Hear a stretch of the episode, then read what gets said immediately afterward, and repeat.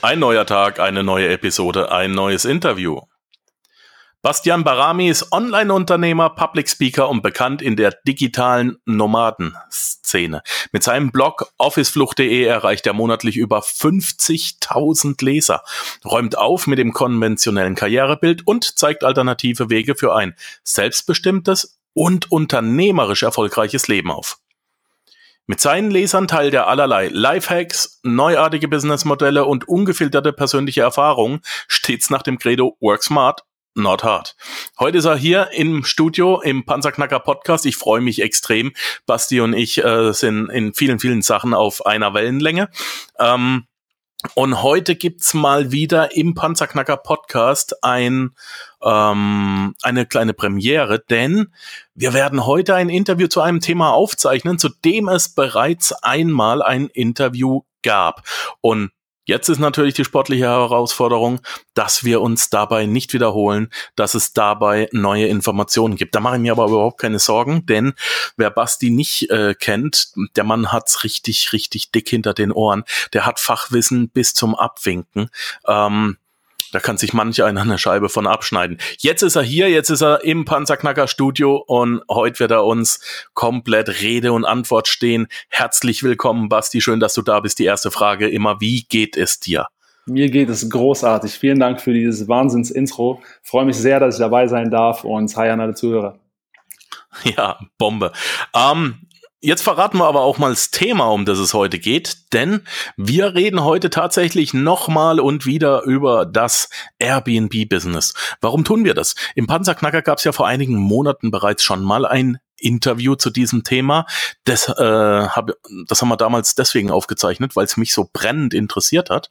Und zwar damals äh, mit dem US-Amerikaner Brian Page. Das war auch damals ein äh, in doppelter Hinsicht eine Premiere, denn wir haben damals auf Englisch aufgenommen und das Thema zum ersten Mal thematisiert. Heute reden wir mit dir darüber, denn du hast das Ganze noch ein bisschen, sagen wir mal, anders aufgegleist, ein bisschen ähm, professioneller aufgegleist, betrachtest auch das aus der ein oder anderen Sichtweise, wirst uns neue Produkte und Hilfsmittel an die Hand geben und, worauf ich mich persönlich auch noch freue, wir reden auf Deutsch. Und zwar auch über deutsche Rechte, deutsche Gesetze, wie kann man das wo, wann, was machen und wie kann man es auch als digitaler Nomade ansehen? Ähm, Vielleicht öffnen wir heute dem einen oder anderen ein, zwei schlafende Augen. So wie ich das mal vermute. Würde mich um, sehr freuen. Basti, erzähl mal ein bisschen, wie bist du zu dem ganzen Thema gekommen ähm, und was machst du heute eigentlich? Wo lebst du? Wie unterhalten wir uns denn gerade? Wir unterhalten uns online über ähm, Zencaster äh, beziehungsweise Zoom. Wir sehen uns über ja? Zoom. Ich bin gerade in Thailand, ich bin in Chiang Mai und ähm, befinde mich hier in meiner eigenen Airbnb äh, per, äh, jetzt im Moment. Und ähm, wie es überhaupt zu, zu allem gekommen ist, ist, dass ich seit ähm, mittlerweile dreieinhalb Jahren Online-Unternehmer bin und seit, seit dreieinhalb Jahren auch in der Welt unterwegs bin. Das war für mich auch ähm, primär so der Anreiz, überhaupt Online-Unternehmer zu werden, weil Reisen bei mir immer eine sehr große Rolle gespielt hat. Und wenn man dann halt permanent international unterwegs ist und ähm, das auf vielen verschiedenen Kontinenten, also es ist nicht so, als ob ich jetzt ein klassischer Geschäftsreisender bin, sondern ich äh, springe immer hin und her, meist zwischen Asien und Lateinamerika. Das sind so ähm, die Kontinente mit meinen Lieblingsaufenthaltsorten. Und wenn man dann so lange unterwegs ist, dann ähm, spürt man mit der Zeit doch irgendwie wieder so ein bisschen das Bedürfnis nach den eigenen vier Wänden. Allerdings würden diese für mich ähm, A, nicht wieder in Deutschland sein und B, möchte ich mich halt nicht an einen Ort binden.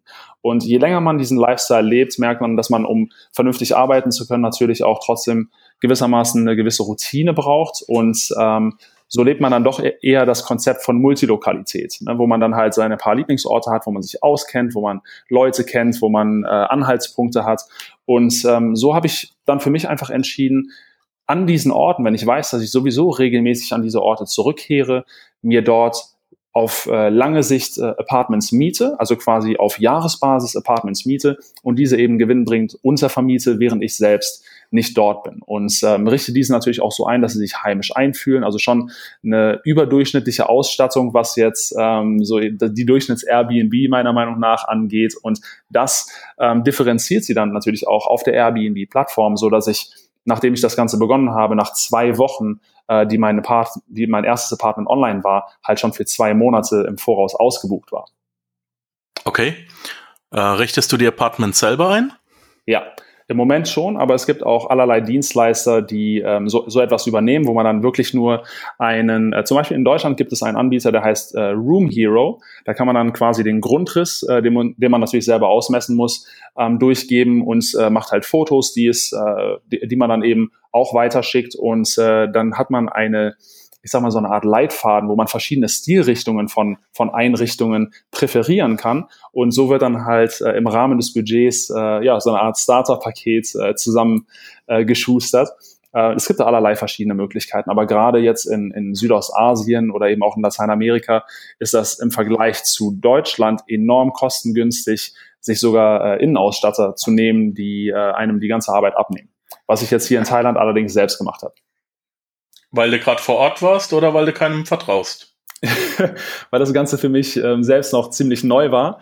Und äh, so habe ich dann halt hier für zwei Wochen selbst gescoutet, was mir so gefällt. Also es sollte ja schon irgendwie nicht zu anonym sein, sondern mein eigener Stil, was mir so gefällt. Und ich bin dann halt für zwei Wochen mit einem Roller hier durch die Gegend gefahren, zu jedem Möbelhaus und zu so kleinen Kunstmärkten und sowas und habe teilweise äh, die Einrichtung sogar selbst dann auf dem Roller hierhin transportiert und so. Und das hat auch einfach, ähm, es war jetzt vielleicht nicht äh, unternehmerisch so die, die, äh, der replizierbarste Ansatz, aber es war auch einfach für mich nach dreieinhalb Jahren schön, selbst mal wieder diese Dinge zu machen.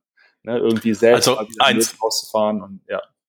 Eins möchte ich ja mal festhalten. Es muss nicht immer unternehmerisch sinnvoll sein, denn und äh, ich denke, da gibst du mir recht, gerade bei uns Männern darf oftmals auch der Spieltrieb nicht zu kurz kommen. Ne? Unbedingt, unbedingt. Es hat echt viel Spaß gemacht. Ja, Alex Fischer sagt ja in Reicher als die Geissens, wir Menschen sind dann glücklich, wenn wir sinnvoll, produktiv tätig sind. A, sinnvoll, B, produktiv. Äh, für wen muss es sinnvoll sein? Für keinen anderen außer dich selbst. Und äh, produktiv ist, wenn du hinterher ein Ergebnis siehst. Und deswegen, ja, ähm, auch reiche Leute wie du liegen nicht faul am Strand rum. Macht nicht glücklich, ne? auch wenn es dem klassischen digitalen Nomaden-Klischee entsprechen würde, ja. eben, eben. Wie viele Stunden arbeitest du pro Tag? Oh, ich arbeite schon relativ viel. Also ich würde sagen, dass ich ähm, ja, zwischen sieben und zehn Stunden am Tag arbeite, aber das hat äh, nichts mit der Airbnb-Thematik zu tun. Also für die Airbnb-Thematik brauche ich pro Woche tatsächlich nicht mehr als zehn Minuten.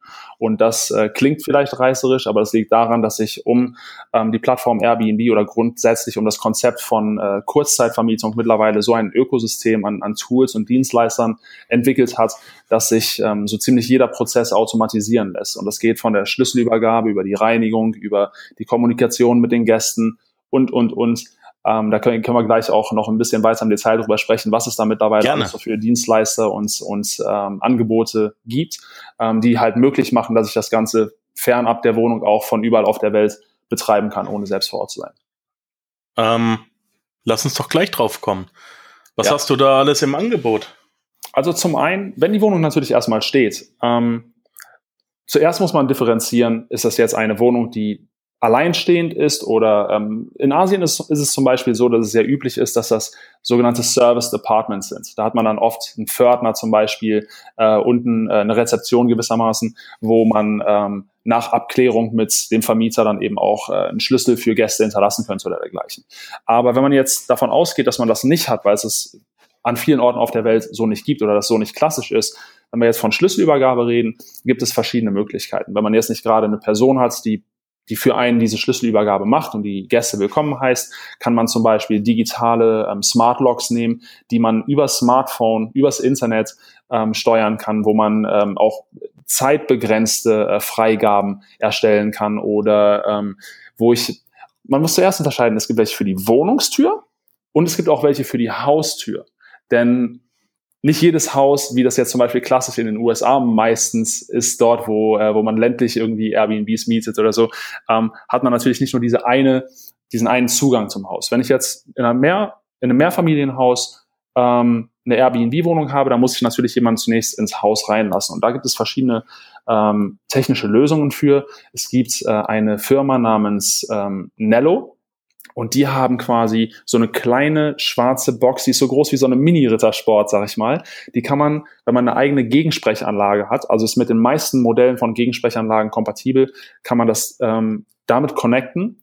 Und so kann ich einstellen, dass ich über Smartphone, es gibt eine App dazu, dass ich über Smartphone ähm, jemanden reinlassen kann, wenn jemand unten klingelt. Ich kann einstellen, dass grundsätzlich jemand ins Treppenhaus kommt, wenn jemand meine Klingel betätigt, zum Beispiel der Briefträger oder dergleichen, weil wenn er jetzt rein im Treppenhaus ist, kann kann da jetzt nicht groß irgendwas angerichtet werden. Oder ich kann eben auch sagen, dass nur in einem gewissen Zeitfenster von Zeit X bis Y, weil ich da irgendwie eine Lieferung erwarte oder ein Kumpel vorbeikommt, jemand ins Haus kann. Und dann gibt es ähm, für die Wohnung selbst, gibt es verschiedene Schlüsselsysteme, aber das, was ich empfehle, nennt sich äh, Nuki. Und Nuki kann man äh, bei einem klassischen Zylinderschloss auf der Innenseite der Wohnung anbringen und ist von außen halt auch gar nicht sichtbar, ähm, so dass, äh, dass es jetzt auch nicht irgendwie Aufsehen er, äh, erweckt oder dergleichen und lässt sich eben auch über Smartphone steuern. Man kann Lizenzschlüssel quasi vergeben oder dass man ähm, dass einfach ein, ein Handy erkannt wird, wenn man sich der Tür nähert und sich äh, die Tür öffnet und äh, Nuki und Nello sind auch kompatibel miteinander, werden sogar als Paket auch angeboten. Das ähm, ist eine Lösung. Ähm, es gibt aber noch ganz, ganz viele andere Lösungen, wie sogenannte Key Cafés, ähm, wo man beispielsweise ähm, Hotspot ist ein Anbieter, den es in Europa relativ äh, weit verbreitet gibt. Ähm, das ist genauso wie wenn jetzt ein Kiosk eine Lizenz erwirbt für Hermes oder DPD. Ne? Das ist nicht wirklich eine DPD-Niederlassung, aber die können halt Pakete annehmen und die dann äh, und, und verdienen halt an jedem Paket mit. Und Hotspot, H-O-A-R-D und dann Spot, ist ähm, eine Niederlassung, äh, nicht eine Niederlassung, ein Service, ein Startup äh, aus Berlin, glaube ich sogar, die ähm, ja, Lizenzen verkaufen, dass man quasi so ein, ich sag mal, Aufbewahrungsort ist. Ich kann da zum Beispiel halt einen Schlüssel abgeben, bekomme einen, ähm, einen, einen Code. Den Code kann ich dann halt dem Gast mitteilen äh, auch automatisiert über meine Nachrichten, da kommen wir dann gleich äh, drauf zu sprechen. Und äh, der sieht dann halt, okay, ich kann fünf Minuten von der Wohnung in einem Kiosk das, oder in einem Späti meinetwegen, der 24 Stunden offen hat oder so, vorbeigehen, jederzeit den Schlüssel abholen mit diesem Code und hinterlege den Schlüssel dort hinterher auch wieder, wenn ich gehe. Und rein zur Schlüsselübergabe gibt es sicherlich noch drei, vier andere Lösungen, aber das sind äh, so meine zwei präferierten, ähm, wobei es auch super interessant ist, ähm, sogenannte Full-Service-Lösungen zu nutzen. In Deutschland gibt es beispielsweise AirGreets, ist eine große, äh, eine bekanntere Firma, die den gesamten Airbnb-Service für einen umsetzt. Wenn ich jetzt zum Beispiel sage, okay, ich, ich habe eine Immobilie, ich möchte in Urlaub fahren, möchte die Wohnung nicht leer stehen lassen, um stattdessen lieber den Urlaub ein Stück weit mitzufinanzieren, kann ich mich zum Beispiel an AirGreets wenden und die kümmern sich um alles. Die kommen vorbei, die machen Fotos von der Wohnung, die machen das Listing, die Beschreibung, äh, die machen die Schlüsselübergabe persönlich, die heißen die Leute willkommen und alles und die nehmen für diesen kompletten Full Service und diese Full Service Agentur gibt es überall auf der Welt, verschieden heißen die dann äh, heißen die dann halt, aber ähm, die nehmen 25 Prozent vom äh, Profit und ähm, das kann man natürlich auch vermeiden, wenn man jetzt äh, ja Dinge umsetzt, die ich den, äh, den Leuten eben beibringe. Allerdings denke ich, sind 75 Prozent vom Profit fürs reine Nichtstun äh, immer noch ein No-Brainer. Ähm, ja, also wer, wer das bis heute nicht kapiert hat, Entschuldigung. Nee, äh, das ist. Ähm, was ich mir vorhin noch aufgeschrieben habe. Wir kommen gleich auf das ganze Automatisieren zurück mhm. wieder, denn es ist ja auch interessant für mich. Ich besitze ja auch bereits eine Airbnb-Wohnung nach diesem System. Äh, ich persönlich habe zur Schlüsselübergabe übrigens ein, für 35 Franken einen Safe-Lock gekauft. Mhm. Ähm, ist vor der, wir haben ein Holzhaus. ähm, ist wunderbar einfach festzuschrauben gewesen, ist auch ein ja. bisschen versteckt, man merkt es nicht so einfach. Ähm, überhaupt kein Problem ich denke, man sollte da halt, also das funktioniert auf jeden Fall auch gut, aber man sollte immer so eine Backup-Lösung haben. Es gibt ja auch diese Schlüsselverstecke, die aussehen wie Kieselsteine oder sowas. Ne? Ja. Ähm, dass man sowas zumindest als Backup nutzt, weil ähm, wenn ich selbst nicht vor Ort bin und ich bin vielleicht tausende Kilometer weg irgendwo auf einem anderen Kontinent, dann möchte ich mich einfach nicht darauf verlassen, dass ein Gast ähm, auch immer dran denkt, den Schlüssel zurück in die Keybox zu tun. Ja. Wenn das zum Beispiel nicht passiert, dann habe ich ein Problem. Ne? Idealerweise sollte die Reinigungskraft natürlich trotzdem immer einen Schlüssel haben. Ähm, aber ich äh, weiß auf jeden Fall, dass ich das mit diesen digitalen Schlössern am ähm, sichersten äh, und flexibelsten eben äh, ja, steuern kann. Ähm, Steuern, gutes Stichwort. Zahlst du Steuern? Ich zahle Steuern. Ich zahle Steuern in Thailand jetzt im Moment. Allerdings ähm, nicht selbst, weil ich in Deutschland, ähm, ich stelle es anders dar. In Thailand ist es so, ich kann nicht selber eine Firma eröffnen als Ausländer, wenn ich nicht einen thailändischen Partner habe. Deshalb ist jetzt in meinem Fall, habe ich in meinem Airbnb-Listing hier in Thailand, ähm, weil, Thailand äh, weil Airbnb in Thailand generell, ähm, ja, ich sag mal, eine Grauzone ist, äh, können wir gleich auch noch äh, drüber sprechen. Wenn ich keine Hotellizenz habe, jetzt habe ich hier eine Partnerin, deren Eltern quasi dieses, dieses Gebäude gehört und die haben das Ganze als Hotel damals betrieben, haben dementsprechend eine Hotellizenz und dadurch, dass ich sie als Co-Host, als Mitgastgeber zu meinem Listing hinzugefügt habe, ist sie eben auch mit Ansprechpartner und ich stehe nicht selber in dieser Firma drin, aber das Geld wird quasi durch ihre Firma versteuert und äh, so lasse ich mir halt die Profite ausschütten. In Thailand. Wie machst du das in, in anderen Ländern?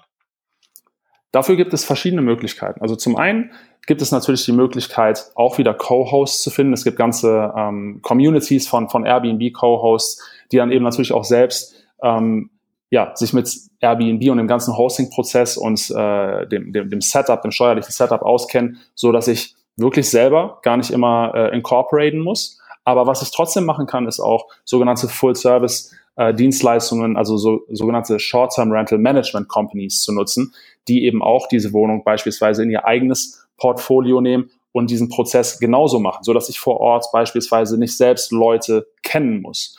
Und Natürlich ähm, propagiere ich hier das Modell mit Airbnb. Nichtsdestotrotz gibt es ja auch verschiedenste Möglichkeiten zu vermieten, ähm, ohne dass ich das auf Airbnb machen muss. Ne? Es gibt ähm, beispielsweise auch die Möglichkeit, halt Long-Term äh, zu vermieten ähm, über verschiedene Plattformen wie beispielsweise spotahome.com, ähm, wo es halt dann wieder andere Möglichkeiten gibt, die Wohnung ähm, ja unterzuvermieten und das eben auch steuerlich geltend zu machen, weil Short-Term-Rentals in der Regel andere Reglementierungen haben als Vermietungen ab 30 Tage aufwärts. Mhm. Wie die Gegebenheiten pro Land sind, das kann man nicht pauschal beantworten, weil diese ja, allein in Deutschland, allein in Deutschland natürlich ähm, regional schon variieren.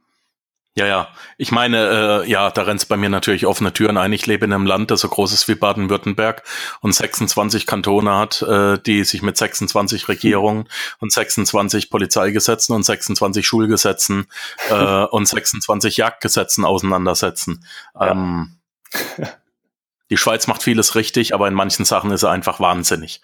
Ja, ja. äh, ja.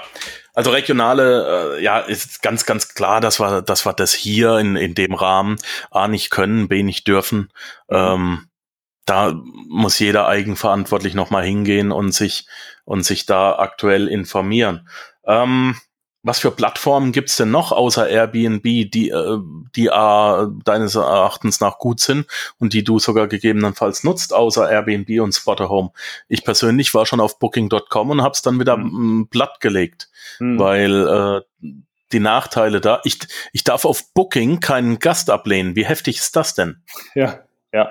Und das möchte ich natürlich nicht. Und deshalb, ähm, genau wie es mit, mit Onlinehandel und Amazon ist, ich würde so den, den, den Big Player, in dem Fall Airbnb, auch präferieren. Und ich nutze gar keine andere Plattform, weil ich auf Airbnb schon immer ausgebucht bin. Weil dort ist einfach die, die Nachfrage am größten, beziehungsweise dort ist der meiste Traffic von Leuten, die halt nicht in Hotels gehen wollen. Und natürlich gibt es andere große Plattformen, die international eine große Rolle spielen, wie VRBO zum Beispiel oder Home Away. Ähm, Ferienwohnung direkt. Äh, dann gibt es auch, ähm, was auch ein interessanter Markt ist. Also gerade, es muss ja nicht jeder international machen, wie ich das mache. Das Prinzip lässt sich ja in Deutschland mindestens genauso gut abbilden. Und dann ist es auch steuerlich dann auch schon wieder eine ganz, ganz andere Sache äh, und einfacher abzubilden. Aber ich habe halt keinen keinen Wohnsitz mehr offiziell und bin halt schon seit einigen Jahren aus Deutschland abgemeldet. Ne, deshalb ist auch die Steuerthematik wiederum eine andere.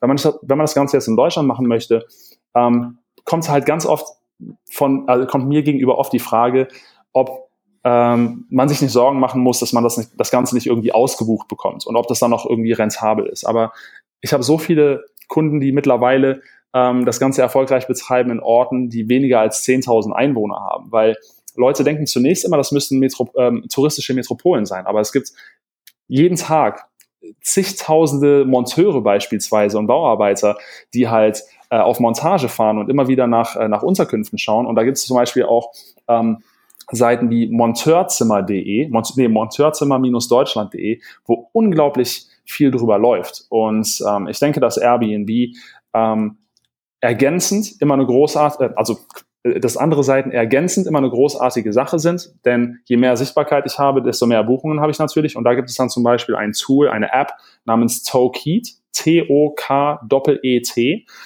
Und diese macht es möglich, ähm, zwischen diesen verschiedenen Plattformen den Kalender zu synchronisieren, sodass ich stets up-to-date bleibe und es da nicht zu Überschneidungen kommt. Ah, okay.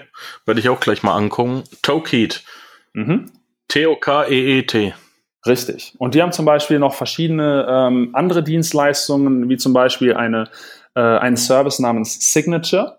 Denn ähm, genau genommen, auch wenn sich die wenigsten Airbnb-Hosts weder in Deutschland noch weltweit daran halten, müsste man ja eigentlich die, ähm, die Daten des Gastes aufnehmen, ne? also quasi ähm, die, die, die Reisedaten und Reisepassnummer und sowas und ähm, diese aufbewahren für den Fall, dass, äh, dass man diese halt, dass man irgendwann danach gefragt wird von Tourismusverbänden. Ja?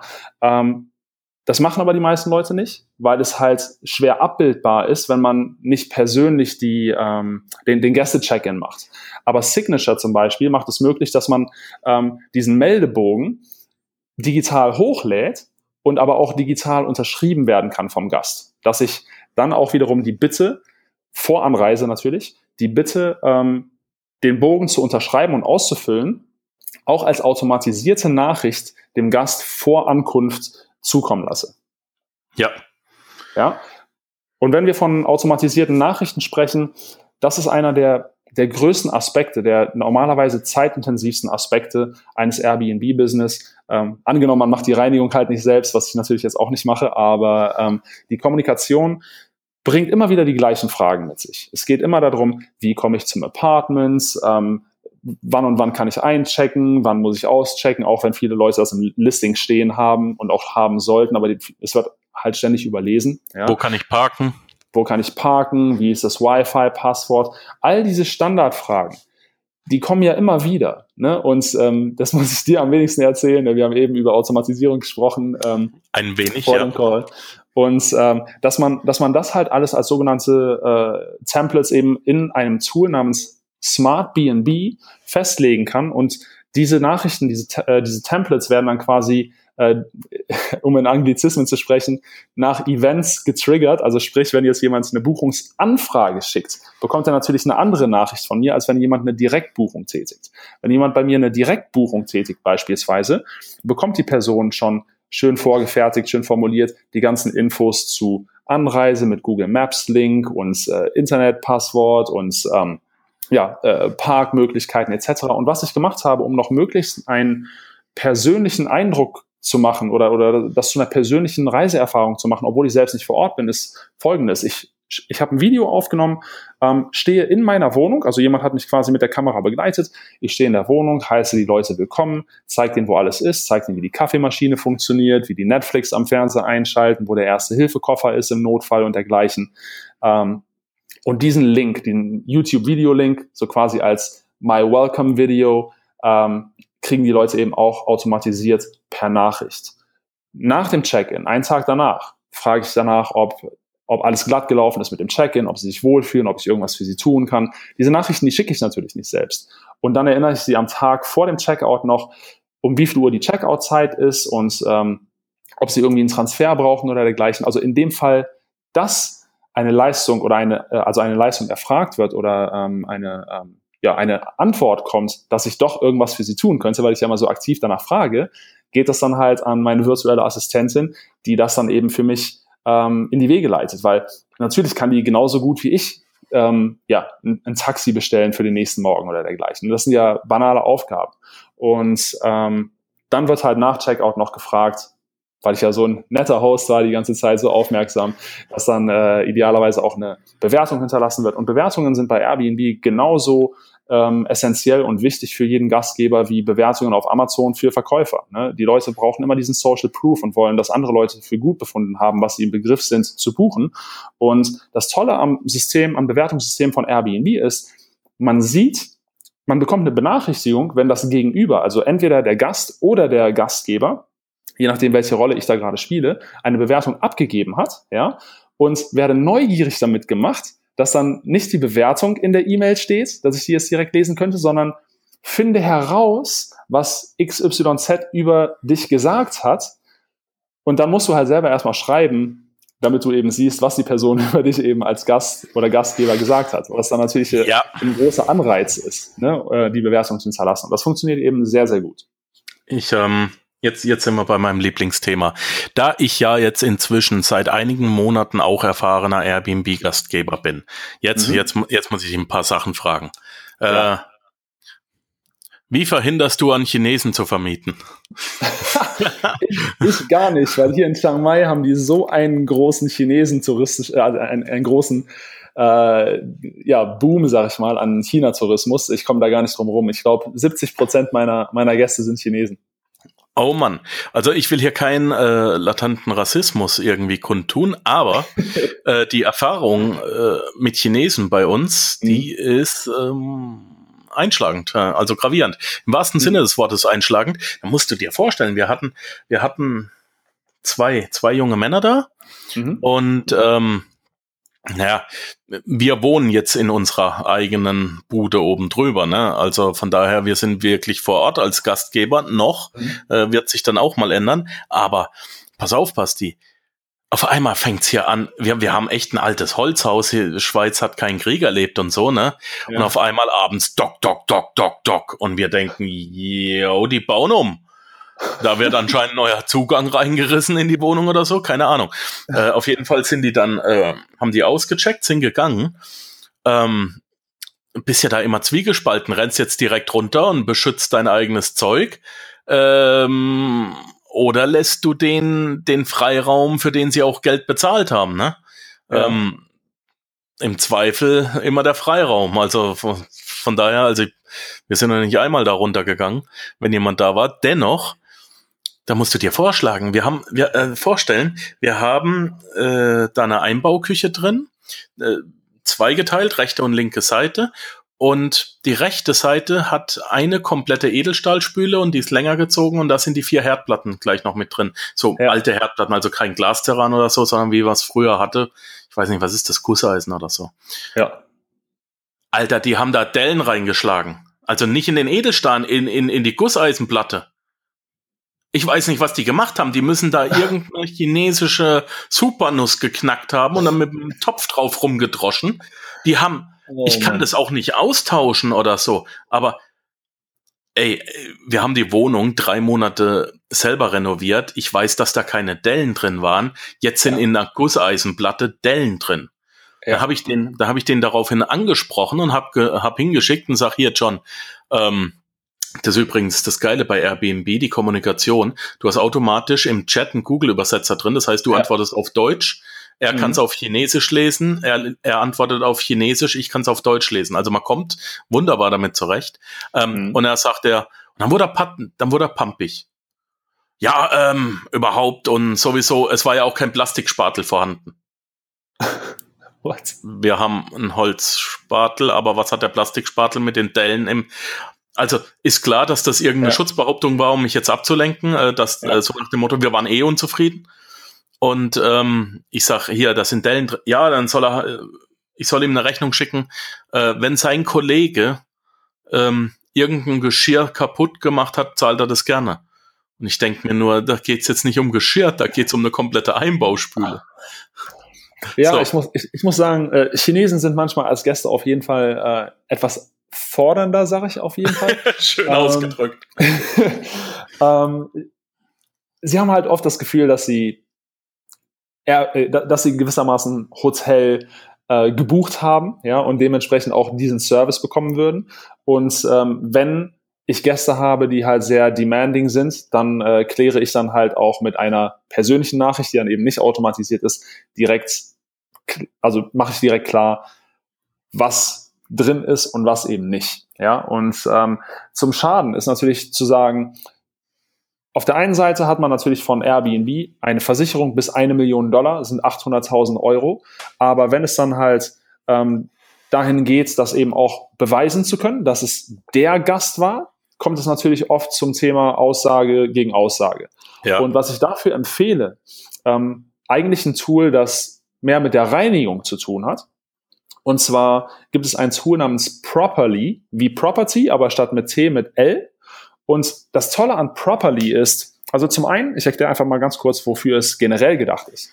Es ist dafür gedacht, dass wenn ich aus der Ferne eben meine Airbnb steuern möchte und das Ganze gereinigt werden muss, dass ich im Zweifelsfall natürlich nicht immer die gleiche Reinigungskraft habe und die nicht immer genau wüssten, was jetzt wie zu reinigen ist. Und Properly ist eine App, mit der dann halt die Reinigungskraft, also ich würde die, Reinigungskraft natürlich instruieren, dass sie halt nur mit dem Installieren dieser App ähm, und mit, mit dieser App eben bei mir arbeiten kann. Und dann kann ich quasi aus meinem Airbnb-Listing meine eigenen Airbnb-Fotos, die sollte ich dann natürlich auch detailliert und, und viele Fotos dann eben da drin haben, ich kann aber auch manuell Fotos hinzufügen, kann ich quasi eine, ich sag mal sowas wie eine Schnitzeljagd an, an, an Fotostrecke zum Putzen erstellen, indem ich auf den einzelnen Fotos so kleine ähm, äh, Pfeile oder ne, so wie bei Google Maps, so diese, diese Drops, diese Location Drops, dann platziere und dann zum Beispiel über der Pflanze dann halt so ein, so ein, äh, so ein Pfeil habe, wo dann halt steht, Pflanze gießen ne, und, und äh, Kissen müssen aussehen wie auf dem Bild. Ne, das sind ja Fotos. Also die Putzfrau muss das Ding, muss die Bude wieder so herrichten, wie sie genau auf den Fotos aussieht und geht quasi Schritt für Schritt diesen Reinigungsauftrag ab. Und ich kann eben auch einstellen, dass ich, wenn ich jetzt irgendwie besonders skeptisch bin, dass sie jeden einzelnen Schritt selber mit einem Foto dokumentieren muss, dass sie es gemacht hat. Und wenn ich dann quasi eine neue Live-Fotostrecke, sag ich mal, habe, also nicht meine polierten Airbnb-Listing-Bilder, sondern dass die Reinigungskraft an jedem Punkt, wo eben so eine Stecknadel war, selbst ein Foto hochladen muss, also ein Foto machen muss mit ihrem Handy und hochladen muss, dann habe ich natürlich von jedem Aufenthalt die Fotostrecke und kann dann auch nachweisen, okay, beim letzten Aufenthalt waren diese Dellen noch nicht da. Und das ist sogar für ein Property ist das Ding komplett umsonst. Ach was. Mhm. Cool. Mhm. Geile Nummer, danke dir. Ähm, Gern. Das Problem ist, wie bringe ich meiner Frau bei, dass sie jedes Mal hinterher jetzt wieder fotografieren muss? ähm, nein, äh, also geht nicht, gibt's nicht. Schwer geht, gibt's. Finde ich cool. Ähm, was war noch? Was hatten, was hatten wir denn noch? Ah ja, mal war ein Tischchen kaputt. Da wurde das, äh, da, da ist das Bein ähm, abgegangen. Es wurde einfach wieder hingestellt. Beim Putzen ist es dann natürlich zerfallen.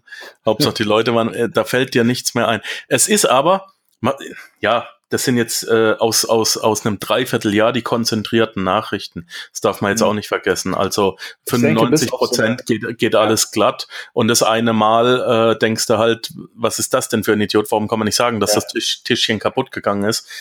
Ich muss sagen, ich muss sagen, klar, das mit der Gussplatte ist auf jeden Fall sehr, sehr ärgerlich, aber was ich mache, ist halt, ich miete Apartments an, klar, die so richtig so ein, dass ich mich dort zu Hause fühle, aber ich versuche jetzt nicht so zu, äh, emotionally attached zu sein. Ne? So, also das sind Apartments, ich versuche dort selber nicht so viel Arbeit reinzustecken. Die sind zumindest schon irgendwie grundrenoviert und dergleichen und ich mache dann halt ein bisschen Deko etc., äh, so dass ich das schön finde. Aber wenn etwas zu Bruch gehen sollte, ne, jetzt von, von meinem Stuff, dann muss ich da halt irgendwie drüber stehen, weil ich das Stück weit natürlich schon noch irgendwie als, als Business betreibe. Ja. Äh, nichtsdestotrotz ist bei mir noch nie mehr als ein Glas kaputt gegangen.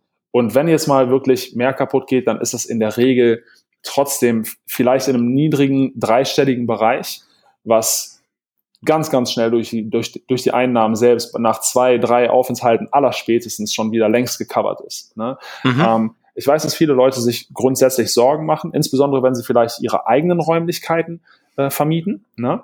Aber ich denke, dass gerade wenn man das Ganze jetzt professionell angeht und bewusst Apartments anmietet, um diese unterzuvermieten, dann ist A natürlich Schaden durch Airbnb gecovert, wenn man diesen eben auch entsprechend reportet. Oder man hat eben auch eine Kaution, genau wie wenn man, äh, wie wenn man selbst als Mieter dort drin wohnt. Ne? Und ich denke, ähm, weil ich oft danach gefragt werde, wie, wie aufwendig das denn tatsächlich ist und wie komplex das ist, eine Airbnb als Business aufzusetzen oder gerade mehrere. Unterm Strich jeder, der dieses Interview hier hört, hat ja offensichtlich Internet und irgendwie ein Dach über dem Kopf, nehme ich mal an. Und dementsprechend hat man das ja schon mal gemacht. Ne, jeder kann das eigentlich. Der Unterschied ist einfach nur, dass man hinterher nicht selber in der Wohnung wohnt. Und mittlerweile gibt es halt so viele Tools und Möglichkeiten, die, die einem das eben noch weit mehr vereinfachen. Und, naja, aber ähm, die Frage, die Frage ist ja auch irgendwo gerechtfertigt, weil was mich jetzt aktuell interessiert, ist folgendes, Basti. Pass auf. Mhm. Ähm, was du da durchziehst, ist eine relativ coole Nummer und ich habe das in, in der Art und Weise, wie du das machst, habe ich jetzt auch noch gar nicht so betrachtet.